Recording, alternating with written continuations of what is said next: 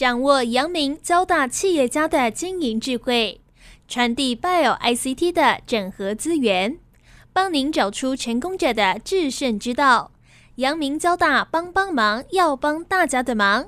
欢迎收听由林宏文所主持的阳明交大帮帮忙。各位听众朋友，大家好，欢迎收听华语电台阳明交大帮帮忙节目，我是主持人林宏文。今天很高兴呢，我们要为听众朋友哦邀请到台北荣总的副院长李伟强李副院长哦来接受我访问。那李副院长哦，我觉得他真的是一个很不简单的人哈。我想他从阳明医学系毕业之后，那在 John Hopkins 约翰霍普金斯哈，这是医疗行业里面的一个非常重要的医学重镇哈，也是大学哈，他是硕士跟博士。包括工卫学院的医务管理的硕士，以及卫生政策及管理的博士，哈，那我想这个是很特别的一个经历了，哈，那也让我们李副院长从医师，就是做个人临床的这样的医师哦，跨足到管理众人的事了，哈，包括公共卫生跟医疗管理这样的一个领域。那当然他的经历非常丰富哦，不只是医师呢，他也在政府部门哈任职过，包括担任过我们卫福部的医事司的司长，哈，还。还有卫生署的医政处的处长，所以他的经历真的是很丰富、很多元，而且我相信他也可以在很多的经验里面哈，告诉大家哦，分享给大家，就是包括他的防疫的经验，还有包括呢对于拜尔 ICT 医疗跟资通讯产业的一个整合。哦，那甚至呢，包括我们台湾的医疗产业哈，要往新南向发展，或者是往观光医疗等等哈，我想可以给大家一些方向哈。所以既然邀请到了，所以我就把它分成两集哈。我们今天的第一集呢，我就请我们李伟强李副院长先来跟我们分享。在过去几年的防疫的经验，还有他自己在医疗领域的角色的转变哦，那当然还有拜耳 CT 的整合，所以我们先邀请台北荣总副院长李伟强跟听众朋友先打一个招呼。主持人好，以及收音机前的各位听众朋友，大家好，我是台北荣民总医院的李伟强。今天是我的荣幸，能够来参加阳明交大帮帮忙广播节目，能成为一个广播人是我这一辈子的一个梦想 啊！那今天又有机会进到这个录音室，非常荣幸能够分享个人的经验，也分享一些个人的看法，更高兴能够跟我们收音机前面听众朋友一起来回顾这段历史，而且能够看以后我们可以怎么做啊！谢谢主持人，好。谢谢李副院长哈，我想我们这里先稍微提一下，我跟李副院长在三十多年前我们就认识了哈，而且那个时候我念交大，我学的是电子，那我们副院长学的是医学哈，可是我们在同一个暑期的新闻研习营哈碰面了，最近同学呢才在聚会哈，而很高兴呢，我们李副院长已经变成是一个非常重要知名的医疗专家，而且是医管以及公共卫生的一个专家哈，所以很荣幸邀请你来。所以先来跟我分享一下好不好？我们先从你的读书求学跟你的整个医疗领域里面的一些角色的转变，你来跟我分享一下。谢谢主持人。坦白说，我真的读书兴趣还蛮多元的，按照现在讲法叫做斜杠的很多啊。那我出生是一个坦白说是个很平凡的一个家庭哈，我的父亲在很多年前哈跟着政府的军队一起来台湾，在那个动荡的年代读书不容易，不过他后来刻苦求学，有机会学医，好在国防的医学院那边学医，那也改善了我们家的很多生活，那也让我有机会能够接受完整的教育啊。母亲过去是一位老师啊。那在这种教育情况下面，他总希望说他们的孩子，我跟我弟弟都能有机会接受完整正规的教育。那也感谢在过去这个六十年来，我们台湾其实是相对平静的，哦，也没有什么战争，然后呢，经济也在成长期间，所以我这一代其实算是很幸福的一代。那因为在这个很好的背景情况下面，我们可以有机会学习。我在小学、国中读了其实是私立的光仁中学，那是一个天主教学校。我的父母本来希望我去学音乐，因为那是一个音乐出名的学校。可是没想到我对这方面是一窍不通哈，所以看起来是朽木不可雕也。可是后来有机会就考上了建国中学哦，所以有机会去很好的高中念书。那到了建中之后呢，也就有机会考上了那时候叫阳明医学院啊，以前叫阳明医学院。那后来阳明医学院就改制成为阳明大学，那当然现在已经跟交大整合变成是阳明交大，哦，那这是个历史。那阳明以前是读书是读七年，好读七年，那最后两年就是实习，结束之后，因为我们那时候都是公费生，嗯，那时候因为医师人不足，所以说我们毕业之后一百二十个同学就分发到所谓偏远地区服务。那当时我是分发到高雄啊，我还记得我在高雄的男子啊，男子现在一点都不偏僻哈。可是，在三十几年前是很偏僻的地方。我记得我就在加工出口区的斜对面，在那边度过了将近两年的服务的时间。后来也短时间也到了桃园。因为那时候荣民医疗体系，我是在退辅会的医疗体系下面的男子荣民医院。那因为后来在民国七十八年的时候，高雄荣民总院成立了，因为高雄荣总离男子很近，所以男子那边就裁撤，就改成我就到桃园来，变成桃园分院。待了一段时间之后，在民国八十三年就回到了台北荣总。是啊，那回到台北荣总之后，我走的是内科。那内科经过三年的训练之后呢，又有机会再读肠胃科，这就是我们所谓的次专科。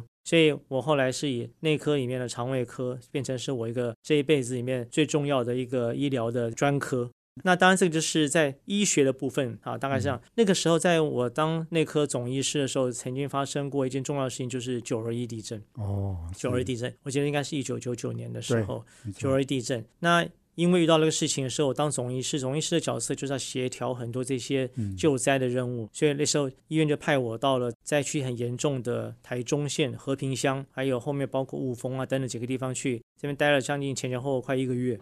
在那当中，其实除了医疗工作之外，其实很重要是感受到医疗个人的渺小，因为那个时候其实伤患很多，还有灾祸的重建，也在那个时候第一次有机会接触到了公共卫生。对，哦，那我们知道，其实有时候这种重大灾害之后，往往会有流行病啊等等，所以那时候开始接触到公共卫生，所以公共卫生已经从以前在阳明学的变成课本上知识，一下突然变成生活上或者要用到的东西，那当然也会觉得学而后知不足了。那在了结束之后，在两千年的时候，我完成了大部分的临床训练，在一个因缘的情况下面，遇到了当时的荣民总医的张院长啊，张茂松院长，他就问我说：“哎，你有没有兴趣去读医院管理？”哦，哎，那时候医院管理其实还不是那么热门。不过那个时候，一九九五年开始台湾实施全民健保，所以那时候健保已经开始了五年了。那当然，现在健保已经大家觉得耳熟能详，可在那个时间点，健保大家对健保还是半知半解这样子。那院长就告诉我说：“哎。”我们将来哈，可能这个全民健保会影响医院非常重大。那像荣总这么大规模的医院，他可能也需要更多的医师参与这块东西，而且学的他的专业，所以他就鼓励我出国能够来学习啊。那也是那时候很努力去争取一些好的学校。后来很高兴有机会能争取到在美国东岸啊，在巴尔的摩的约翰霍普金斯大学。那它是全世界很知名的医学跟公共卫生的一个学校。陈建仁副总统也是从那里哦，是是是，我们的陈建仁副总统，他也就是我们公共卫生学院的大学长啊，大学长。是啊，当然我们离他们的成就望尘莫及了哈。不过呢，还包括以前张博雅院长，是啊，也都是我们的学姐哈。很多大概在台湾很多知名的以前我们公共卫生界的这些领袖，也都是来自这个学校，所以我们也很荣幸有机会进到这么好的学校。那经过几年努力，那大概把硕士跟博士都拿到。拿到之后回来台北荣总就继续服务，除了有一些临床工作继续做以外，也有很大份的时间会转移到医院管理，呃，特别是品质管理以及健保的管理等等这些方面。啊，这大概就是我后来这个求学的经过。那到现在为止也都毕业二十几年了。没错哈，我想，所以您刚刚提到就是九二一是一个很重要的转折点，是。对你是一个冲击的哈，是，但是也可能是你。想要往公共卫生、医疗管理这个领域发展的方向，哈，所以这个我想我们休息一下，等下再回来。我要请我们李伟强李副院长哈，继续来跟我们分享哈。因为刚刚讲到这个一样一个转折哈，其实也符合我们过去对阳明大学的学校哈的认同哈，就是说，诶，阳明大学就是十字军嘛哈，就是很很愿意投入到公共卫生领域里面，有很多愿意奉献的这样的一个医生哈。我们休息一下，等下回来。欢迎回到环宇电台阳明交大帮帮忙节目，我是主持人林宏文。我们节目在每周三晚上七点到八点播出。我们在 p a c k e t 上面哈，每周五我们就会上架。那我们今天邀请的贵宾是台北荣总副院长李伟强。那我们谈的题目哦，是从李副院长生命的转折点开始。刚刚讲到九二一大地震是一个很重要的一个冲击了。不过我刚刚提到，就是说我们阳明有一个非常优良的传统的校风，就是在公共卫生领域里面哈，我们常常都觉得医生都只想赚钱，但是阳明毕业就不是，大家都有一颗哈奉献的心呐。请伟强副院长来跟我们再分享一下。是我十分以身为阳明的校友为荣。那阳明在相对于这个很多其他医学院来说，它历史不算最老，它是民国六十四年成立的。那它成立的时候就是以培养公费生为主。不像后来很多学校，它是有部分公费生，阳明是全公费，所以他毕业出来的学生有一半是要去走卫福部的体系去服务，像现在很多的部立医院，就是我们很多的这个学长学姐，像依然属立医院，是是是，那另外一半就是退辅会，嗯所以阳明跟荣总的系统是非常密切的，所以一半在退辅会系统，一半在卫生署或卫福部的系统。那在阳明另外一个特色是他都住校，所以以前我们在强迫住校，好。我觉得这个东西，大家住校的时候，当然我不觉得啦，因为都是四个人一间的房间哦，一堆男生在这边住的。其实有的时候，哎，我后来慢慢学到，大家在住校的过程当中，其实是会学的互相琢磨，会互相体谅。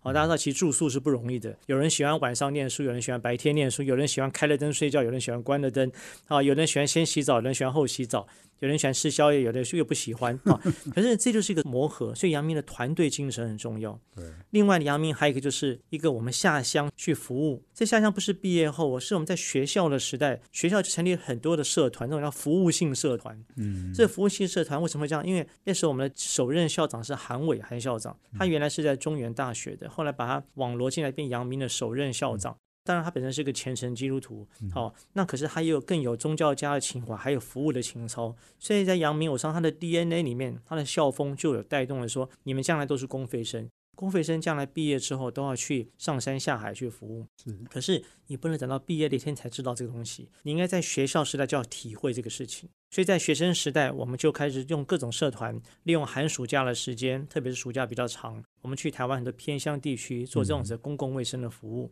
那其中大概一个是阳明十字军，大家知道十字军其实本来这个事一听起来就知道有点宗教的情怀在里面的，他就专门到很多偏乡去服务。另外还有我们的沥青社，所以还有好多其他的各种不同的社团。所以那时候我们就在参加这种社团。在社团当中，其实我们培养的很多就是如何第一个，虽然是学生时代，可是却能够了解台湾现在的偏乡遇到哪些问题，还不是医疗，因为那时候我们医疗技术还不够好，可是至少公共卫生是了解的。所以阳明那时候潜移默化的也带动了我们，不是只有学艺，一个医生他不是只有去 focus 在你的临床技术，还包括对这社会的关心。那时候我记得我们的国文老师叫张晓峰老师，他是一个很有人文素养的一位老师的，也是我们尊敬的这个老师。而且阳明校风相对起来蛮自由的哦。我记得在我大学的时候，那时候正好是党外运动风起云涌的时候，那时候又遇到天安门事件，所以那时候我记得我们很多时候都会跑到中正纪念堂去参加很多这些示威游行啊。那时候还有无壳瓜牛活动，我们还跑去忠孝东路，就前面是忠孝东前面躺着躺在马路上面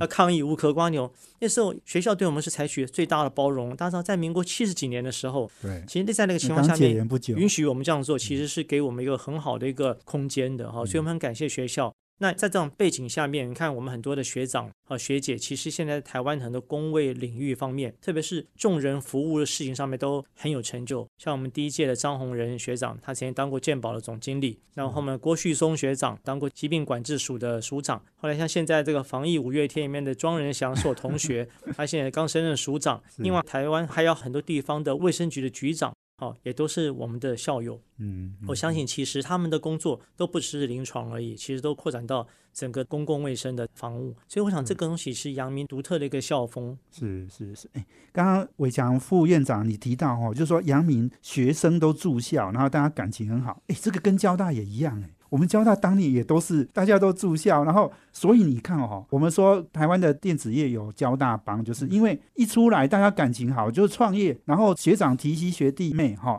就整个就上来了。所以团队精神、团队合作是最重要。我真的非常同意这个事情。那因为以前阳明在山坡上面，所以不方便。方便的时候当然还没有捷运了哈。那所以我们都住校，而且不管你家在台北也好，或是在外县市啊，都住校。这住校就是个磨合。那每个考到医学系的人哈，也都是头角中峥嵘了哈。那可是你要如何大家能够彼此互相包容学习，其实很重要的。我在住校这几年当中，其实也学习到很多别的同学的优点。有的人真的天资聪明，他只要读一读书就会记得了。哦，那有些人他就是刻苦读书。那我们同学们当中有经济不错，也有经济不好的，有人去兼家教，可以有人会跑去舞厅跳舞。那也有些人会忙社团，也有些人就每天就泡在图书馆。这就是多元性。是我们必须承认，我们的周遭是多元性的，多元性能够融合起来才是力量，哦，才是力量。我觉得这是很重要的。我记得我们刚大一的时候，大一比较轻松嘛，对，去参加舞会，楼上的学长就在骂我们，因为参加舞会回来，大家在那喧哗练习跳舞，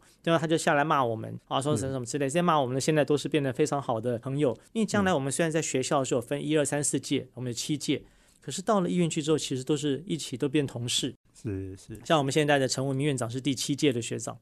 哦，所以还有很多其他都是我们的学长，以前在学校时代就认识了。哦，但这也是更大的一个网络，所以在很多像这次防疫当中时候，我们很多事情的联系方面，你会发觉一讲起来很多都是学长学姐，好，而且大家都知道说要如何跟其他的人共同来完成一些重大的事情。我认为这在学校的教育跟学生时代是很重要的潜移默化的事情。没错，没错。那你刚刚提到防疫的哈，我想是不是请李副院长也来跟我们分享？你刚刚讲就是说。你从跨到公共卫生这个领域哈，那防疫一定就变成是你最重要的施展空间的这个领域了嘛哈。那我想不管是 SARS 或者是不管是这次的 Coffee 哦，那中间也有好几次的禽流感啊等等的一些疫情哈，你来跟我分享一下我们这一次哦，尤其是过去三年哈，这个疫情影响冲击很大。我想你也做了很多事哈，包括金源店啊，然后包括那个果菜市场，还有包括那个中正纪念堂的那个车来树哈。我想你都有很多的创新呐，哈，剩下一点点时间跟我们分享一下。好，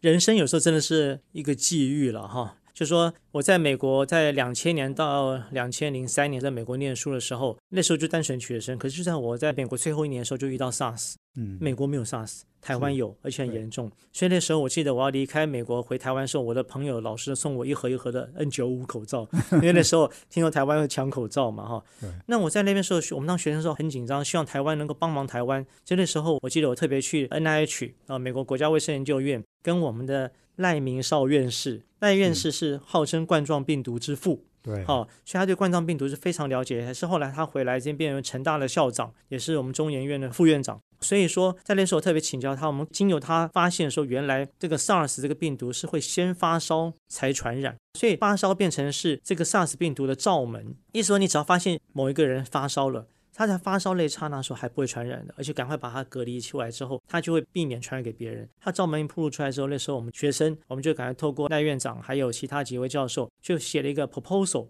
回来给我们当时的防疫指挥官，就是陈建仁署长。还有李明亮署长，然后希望说能够哎建议说我们应该做全面量体温这个事情。哦，那所以后来大家记得那时候我们要全面量体温，对不对？不管离开家或到了学校到什么之类，大家发觉想法不谋而合，所以这个事情也促成了让台湾的 SARS 能够及早结束啊这个事情。所以我觉得公共卫生它不知道什么时候会发生它的角色，可是它一次就可以帮助的搞不好是百万人甚至千万人，这是公共卫生它的魅力的地方。对，那当然当然我把这段经验后来在 John Hopkins 的校刊上面。特别登出来了，它题目就是说，它叫 The Temperature Team，就说这张意思就是说，这群学生，包括我在内几个台湾来的留学生，他们用他们在公共卫生学院所学到的知识呢，回去帮助千里以外的台湾，他们的家乡，去协助他们对防疫做出一点点贡献。所以我相信公共卫生其实它就是在这个需要的时候，它会扮演必要的角色。那我相信，后来事隔十八年之后，没想到在三年前的 COVID-19 又再一次让公共卫生发挥它的角色。是是没错哈，医生是救一个人的命，但是公共卫生是要救千万人的命哈。我想这个是非常重要的。我们休息完呢，等下再回来，请台北荣总副院长李伟强继续来跟我们分享哈他的防疫经验谈。欢迎回到华语电台阳明交大帮帮忙节目，我是主持人李宏文。我们今天邀请的贵宾是台北荣总副院长李伟强。那我们谈的题目呢，是他的跨领域哦，这个斜杠人生然后从不管是当医生的角色哈，从医生到公共卫生哦，也许我们有机会的话，再让李伟强副院长哦来分享他的兴趣也非常的多元呐。那我相信也是因为多元的兴趣，才让你可以在这个医疗领域每一个领域呢，你都做出很多的创新跟创意啦。那刚刚我们讲到就是说防疫哈，哎，其实这次的防疫 COVID-19 哈，其实对全世界都是大挑战。哦，那这个应该也是历来公共卫生领域这个流行哦，然后让很多人失去生命的一个很大的一个事件嘛，哦，所以我是不是请李副院长来跟我们分享，就是说这整个的防疫的过程哦，我们学到哪些经验？那你有做了哪一些事情？是在两天前哈，三月十号的时候，大家知道，其实从防疫第一天开始。美国的约翰霍普金斯大学的网页就开始持续统计全球感染的量、死亡的量以及打疫苗的量，还有各国的分析。是在三月十号的时候，这个版做最后一次的 update。好，意思说从此以后他们大家就不再积累积数字了。那好，我们看这三年到底累积的官方数字是多少呢？大概差不多有六亿九千万的人感染到了 COVID-19。大家都知道这个数字一定是低估嘛，可至少有通报的就有六亿九千万，得将近七亿人。那更不幸的是有六百八十几万人死亡。那所以你看这个将近百分之一的这个死亡率，这个我相信其实是人家说是二十一世纪哈，到目前为止现在才二零二三年，这二十一世纪这二十三年来人类最大的一个浩劫，嗯嗯六百八十多万人的死亡哈，更别说有多少人因为这个而重病啊等等之类的哈。我相信更是不计其数，而且我们都知道这个数字是低估的哦，真正数字搞不好是两倍甚至三倍都有可能。全人类七十亿的人口，好，一般人家预估大概有五十 percent 会得过这些问题，一然就是三十五亿。那好，对台湾来说又何尝不是呢？哦，我们现在在这边能够在谈这些事情，我们想这三年有时候回想起来也真的是好快哈。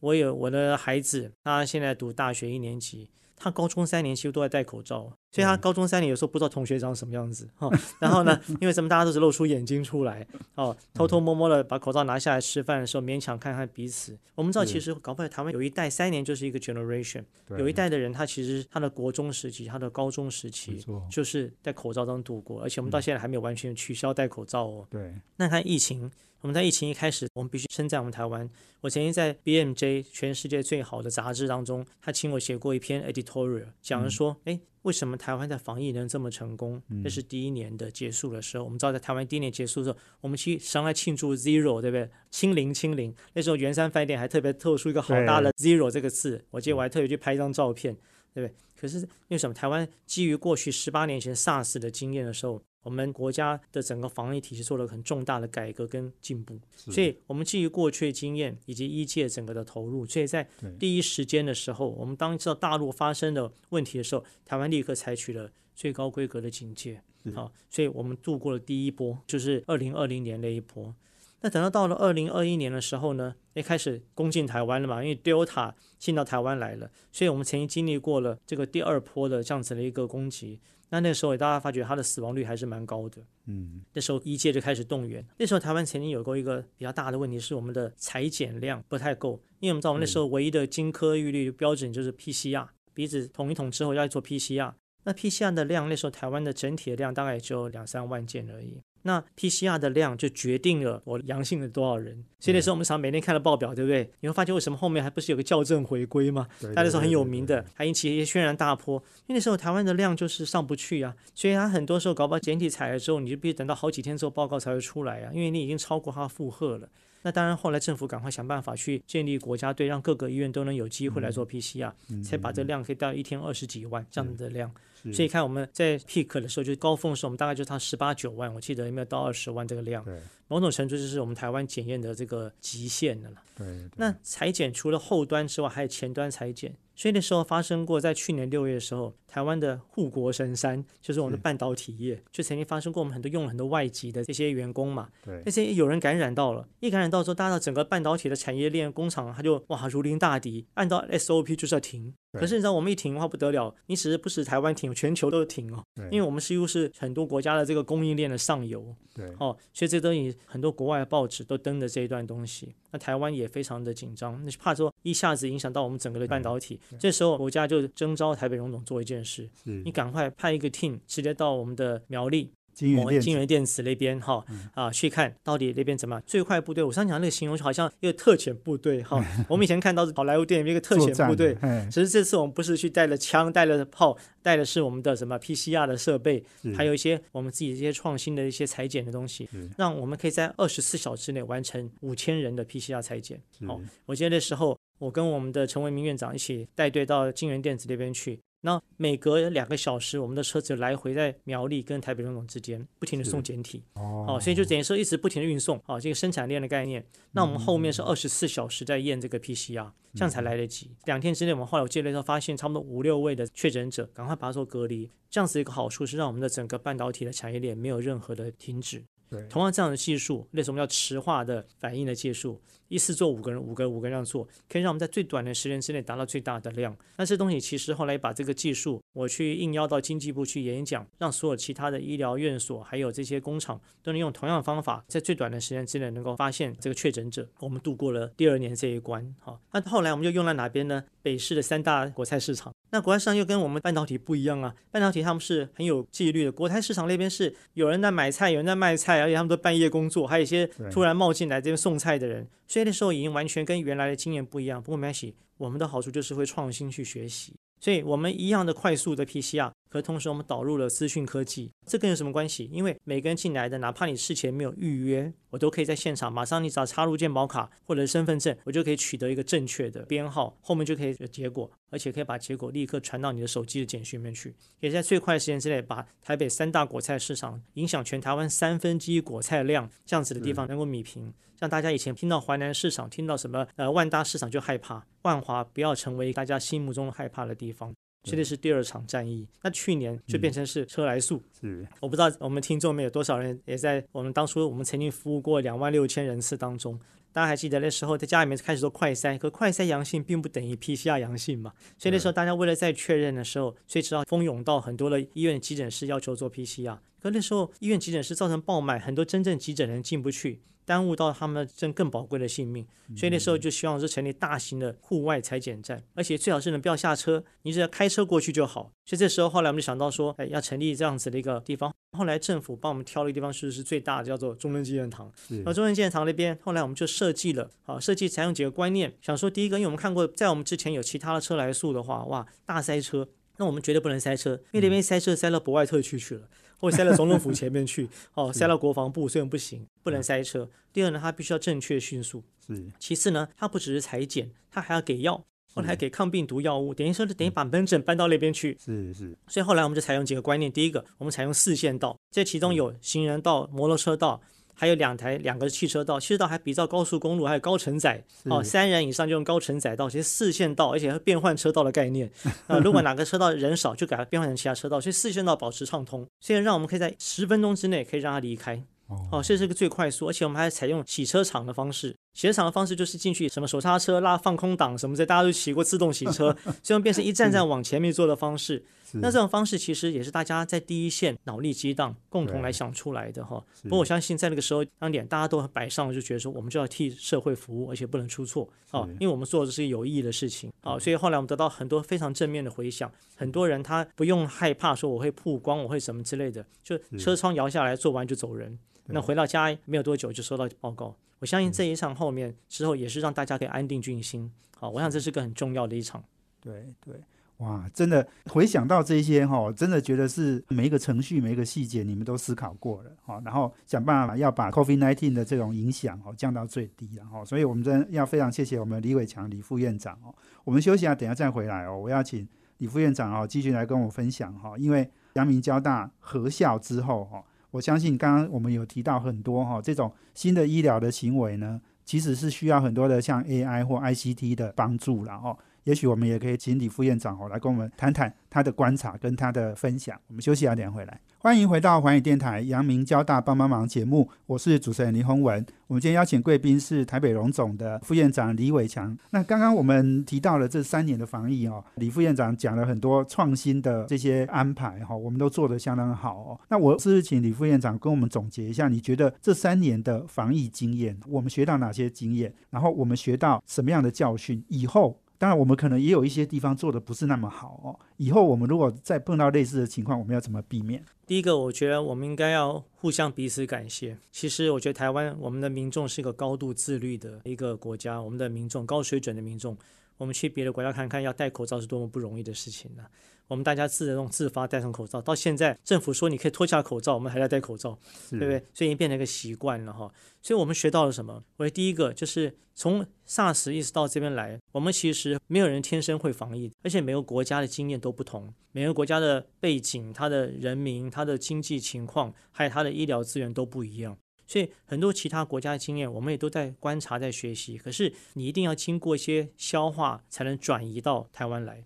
所以我们当然要感谢很多其他国家，正好其他国家也来参考台湾的经验，他们也希望能带回去。他们有了他们做得到，有了他们不一定做得到。那我相信每一个人从角度不一样看起来会觉得他的经验不一样。可是我从我一个临床的医生，还有一个医院的管理的人来看的话，我觉得第一个，如果从优点来看的话，我们的指挥中心这样子的一个事权统一是蛮重要的。好，因为防疫最怕是乱。好，那时候在 SARS 时候曾经有发生过一些混乱的情况，可在这次没有。第二个，我们的优点是台湾按照传染病防治法，所有的医院诊所都必须投入。大家知道，有些国外就跟以前我们防 SARS 一样，有些他就医院拒绝不理你。对，台湾不会。我觉得这点我们民众也要珍惜。所有的医院、所有的医护人员其实没有逃兵，好，大家都能在第一线来做。第三个，我觉得其实我们的资讯系统很重要。对我特别强调资讯系统，不是代表其他不重要，那些都很重要。可是我们现在相对于十八年前，十八年前 SARS 的时候，那时候没有什么手机，也没有 Line，也没有这些所谓的 Chat Box，现在都有了，所以讯息传播的非常快。嗯，某种程度这是优点。政府一个命令，大家知道你还记得那时候两三天的改一次政府的命令，两三天改一次。哦，因为我们有时候来不及改，可是现在又透过无远佛界这样子的资讯的传播以后，对，非常快速，所以大家很快一个口令一个动作就改了，医院改的也很快。那当然我们也注意到这个所谓 fake news 假讯息也传播很快，还好我们有紧急去把它挡住了。所以我们要学习这个经验，很多国家是被这种假讯息给搞惨的，台湾至少我觉得我们不是没有，可是我们很快澄清了。我觉得资通科技太重要了。嗯，台湾我觉得包括医护人员这次很少有感染到，或是因为感染而产生不幸事情的。为什么？第一个，我们保护做得更好；第二个，我们善用很多资通科技，我们更知道说你要如何去先保护好自己，才能保护好我们的病人，保护好我们服务对象。医院也善用很多科技，提高它整个效率。包括我刚刚前面举的这个例子，不管说 PCR 裁剪，或者是很多这方面的防疫，各种紫外线灯光等等进入。最后一个，我觉得是所谓的。他们讲 PPP，PPP 什么？就是 Public and Private Partnership，就是公私合营。在这次防疫当中，其实虽然医疗院所确实是站在第一线，可是我也看到很感动，是我们很多的这些民众，特别是很多企业，主动的自动自发来参与防疫。他们捐赠了很多物资，像我记得有段时间，每天都有来自于很多大饭店的这些便当，对不对？然后呢，他们为什么做便当？因为他们员工没有那时候没有人上馆子吃饭。可是他给他一份工作，让他可以继续发薪水，所以他做完之后就发给很多医院的第一线医护人员，这是吃到很温暖的一个便当。那更别说有很多人捐赠了很多防疫物资、口罩，还有防护衣、各种那些医疗器材。你看，他们那是个全民动员那种感觉。是，我觉得这点实验是我们学到的东西，而且别的国家还不一定完全学得到。更别说我们在隔离在家的时候，请问是谁来帮你送餐送什么？是我们很多邻里长啊，对不对？他拿了一点点的薪水，可他做很多这些事情。这是我们的强项。那你说我们有没有一些经验呢？当然，我相信一定也有。我们防疫当中，其实发现我们的药品，我们取得的时候比别人慢。我们那些防疫的这些速度啊，等等，有些取决于国外的，或者包括疫苗这些东西，看起来显然是我们如果预备下一次可能的时候，我们这些东西是很重要的。我们大家都可以感受到，疫苗也好，防疫物资也好，口罩好，这是属于战略物资，对不对？当疫情严重的时候，每个人都很自私的，每个国家都很自私，他都把他自己先顾好才会给你。没错，所以我们只好痴痴的等。如果我们能更早取得这些东西的话，不管是自己生产或别人买进来的时候，或许我们死亡人数可以更少一点。好，我想这就应该是大家共同学习到的一些问一些问题哈。万一我们学到了，我们就预备下一次。我想这东西就是从我个人角度，我看到这些事情。是是好，我想非常谢谢李副院长做的这样一个总结哈。那我们刚刚前面提到就是说哈，阳明交大合校以后拜有 ICD 的整合，我想这个也是一个非常重要的议题然后其实。阳明交大不合校，这个事情也要发生的哦。那合校了，更表示我们站在这个趋势上哈。所以你跟我分享一下，就是说医电的整合、医疗跟资通讯的整合哦，你看到什么样很重要的事情可以先做？是，那我本身也是阳明的毕业校友嘛哈。那之前在讨论阳明跟交大是否要合并的时候，也各种声音都有了哈。可不管怎么，现在已经合并了嘛哈，营销了阳明交通大学了。我们都希望它能发挥一加一大于二这样子的一个所谓的加成效应。啊，至少要一加一等于二，好，对不对？不加不减，那千万不要一加一小于二，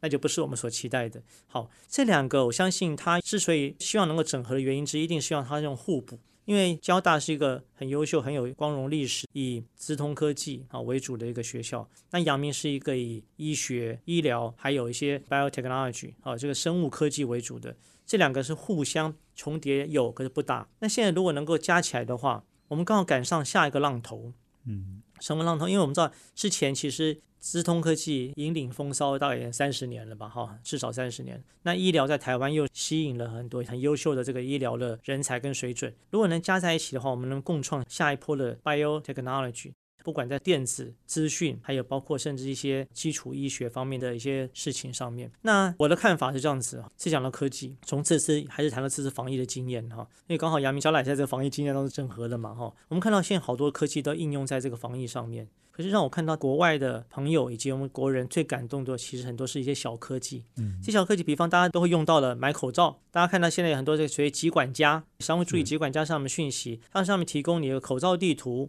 后来想买过 PCR 地图，还有各种不同的地图。这些东西你说很复杂吗？其实你看看后面并不是那么复杂，可是它却造福民生很大。哦，我刚刚提到我们在不管是去金源电子，或者去三大国菜市场，甚至后来的车来速。我们车来苏后来得到一个政府一个大奖，是他不是所谓的 PCR 奖哦，他得了是善用智慧科技在防疫上面这个大奖啊，国家大奖。那为什么呢？因为其实你能把这些看起来很零散的东西，把用资讯串起来以后呢，这个东西它能造福我们的民众。对，所以我想讲说，能够真的落地的科技就是好科技。是，所谓落地的意思就是不用多高科技，能够用得上的才对，要用得上，它是用在刀口上面，而且因为这个科技可以造福很多人。各位打开你的手机看看，你搞不好上面有几十个 A P P，可是你会发现你真的常用的搞不好就是不到十个。对，另外几十个买来搞不好都只挂在上面而已的，对不对？哈，那那十个就是你最好的科技，最好的科技，哈，搞不好是照相，搞不好是美图，搞不好是呃 P 图，或者是等等的，所以。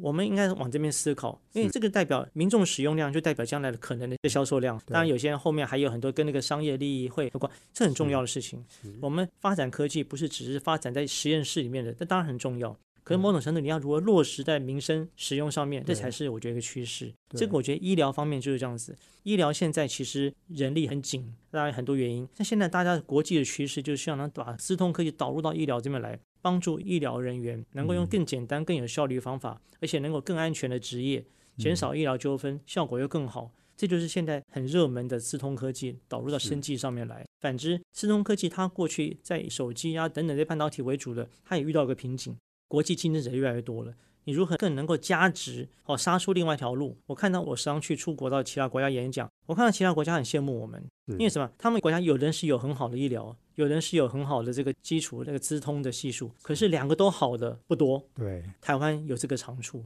我相信大家都看到了，我们政府高层也看到，所以才几年前的时候，蔡总统在他第二任就任的时候，特别提出了这个所谓的六大核心策略，这其中就把我们今天要谈到的医疗的精准医疗，还有后面的这个资通科技以及两者的结合，列为国家的重点策略。是是，好。我想真的非常谢谢我们台北荣总副院长李伟强李副院长哈，给我们分享，而且做了这个结论就是很棒。我们就是下礼拜我们要继续请我们李副院长哈，继续来跟我们分享哦。刚刚讲的拜尔 ICD 的整合哈，其实是台湾最优秀的两个族群、两个人才的一个整合。之后呢，不管是医疗输出，或甚至把人呢吸引到台湾来做医疗哈，医疗观光，我相信这个都是非常重要的议题的哈。所以今天非常谢谢我们李副院长接受我们访问，谢谢。哎，谢谢各位听众，跟大家在空中相会。那期待下个礼拜再跟大家继续见面。是，谢谢李副院长。那我们也谢谢我们听众朋友收听哈，我们阳明交大帮帮忙，要帮大家的忙。我们下周见，谢谢，拜拜。